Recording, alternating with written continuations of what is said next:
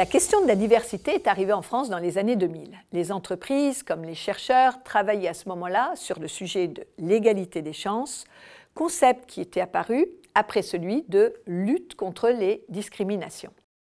La notion de management de la diversité est née aux États-Unis en 1984. Elle a été promue pour occulter le côté répressif que connaissaient les politiques en place, particulièrement celle de l'affirmative action qui commençait à être sérieusement battue en brèche. En effet, l'idée de quotas pour les Noirs au démarrage, puis pour toutes sortes de groupes sociaux, perdait en légitimité outre-Atlantique. Ce concept de diversité avait l'avantage d'être orienté positif et non punitif. Il était, de plus, en cohérence avec une vision libérale de l'individu dans la société. C'est en effet bien la personne qui est au centre de la diversité, avec l'idée qu'elle a assumé ses différences et en faire des atouts dans le cadre de son parcours personnel et professionnel. Cette acception très performante de la diversité laisse peu à peu place à la notion d'inclusion.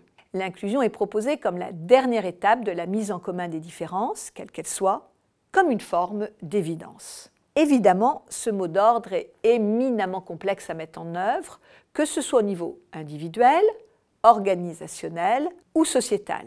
Et c'est tout l'objet de cet ouvrage. Il s'appuie sur plus d'une décennie de recherche et d'expérience managériale sur le sujet pour aider à clarifier les concepts et également à mettre en œuvre de façon concrète un management inclusif. Il s'adresse aux étudiants, aux chercheurs, aux dirigeants mobilisés par ce sujet. Quels sont ces messages clés? Pour obtenir l'inclusion, il faut d'abord lutter contre les discriminations, construire l'égalité des chances et promouvoir la diversité. Et il faut admettre qu'au même moment, dans la même organisation, les trois sujets seront à l'œuvre, car n'ayant pas la même maturité. Ainsi, une entreprise pourrait être championne en matière d'égalité femmes-hommes, mais avoir oublié ses seniors ou vivre des situations de discrimination pour racisme. Nous nous attachons également à montrer la superposition interculturelle qui fait que dans un monde global, il est très difficile de mener les mêmes actions dans des régions du monde différentes. La question du rapport à la femme ou de l'orientation sexuelle ne peuvent être traitées de façon identique en Arabie saoudite, en France, au Congo ou au Canada. Nous proposons le management de la diversité comme une conduite du changement.